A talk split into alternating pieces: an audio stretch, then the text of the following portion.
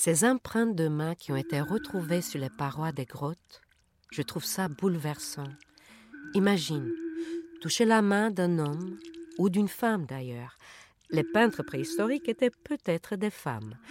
Toucher quelqu'un à 40 000 ans d'intervalle. Inimaginable. Vertigineux. Tu ne crois pas si bien dire, et même certains n'y ont pas cru du tout. J'ai visité la grotte d'Altamira l'année dernière, enfin son clone. C'est un avocat, préhistorien amateur, qui a découvert les sublimes peintures de cette grotte. Ce serait même sa fille, qui avait sept ans, je crois, qui a vu des taureaux au plafond. L'avocat a publié un livre sur sa découverte qui a été très controversé, surtout en France. C'était en 1880 des préhistoriens prétendaient que ces peintures étaient des faux.